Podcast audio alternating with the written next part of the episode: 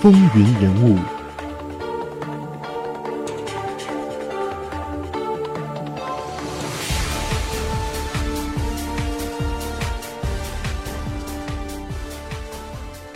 欢迎继续收听《风云人物》，我是华丽。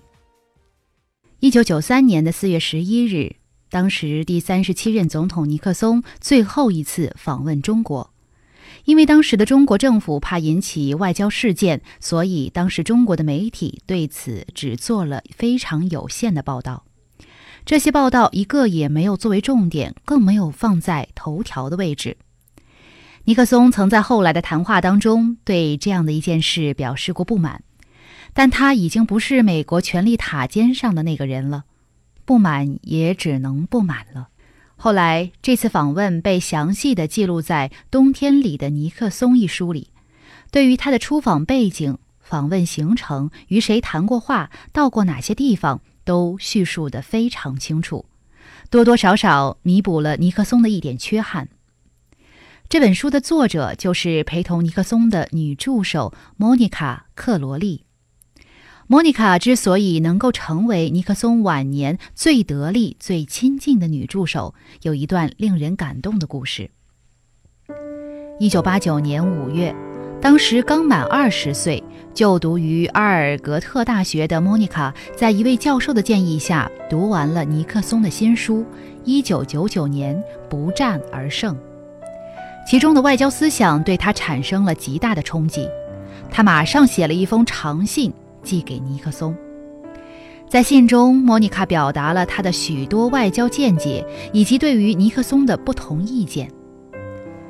没想到，暑假过后，莫妮卡竟然收到了尼克松的亲笔回信，并且对他的信是大加称赞。而且承诺在适当的时候会与他当面讨论美国的外交政策。十月二号，莫妮卡如约来到了新泽西北部尼克松的办公室，和他就与美国有关的国际政治问题谈了两个小时。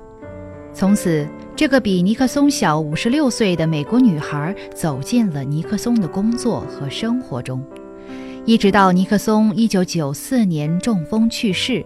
在尼克松最后的四年里，莫妮卡成了他一个专职的知己和女友，成了他允许进入自己营造的避风港的少数人之一。莫妮卡陪尼克松到国内外旅行，准备研究和讲演的资料，与他一同讨论有关事件和他的思想观点，不仅帮助尼克松顺利地完成了他最后的两部著作《只争朝夕》和《超越和平》。而且在他死后，又独立完成了《记录外的尼克松》和《冬天里的尼克松》，使得尼克松的晚年生活得以生动真实地呈现在世人的面前。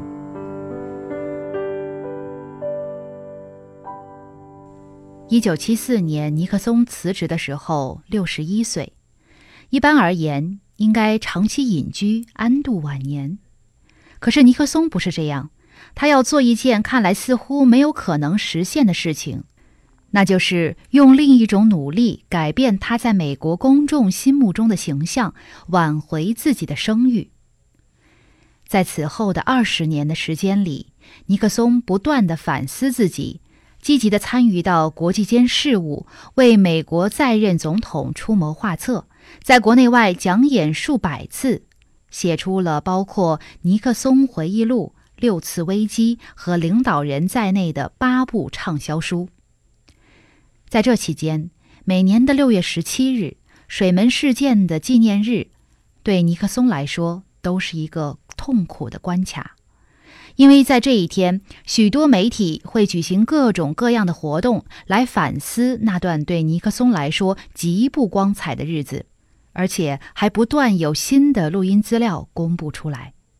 记者还会在不同的场合发出攻击性的提问，责难尼克松。尼克松以极大的耐心和真诚悔恨来求得公众的原谅，并且用实际行动等待时间的裁决。他的行为终于让美国人感动了，他重新赢得了人们的信任。也许这也是尼克松真正打动少女莫妮卡的地方。一九九四年四月十八日傍晚，尼克松在新泽西家中突患中风，当即被送往了纽约康奈尔中心急救。二十一号下午起，他陷入了深度昏迷状态。二十二日，在纽约的康奈尔医疗中心逝世，享年八十一岁。以上就是本期风云人物的全部内容，感谢您的收听，我们下次节目再会。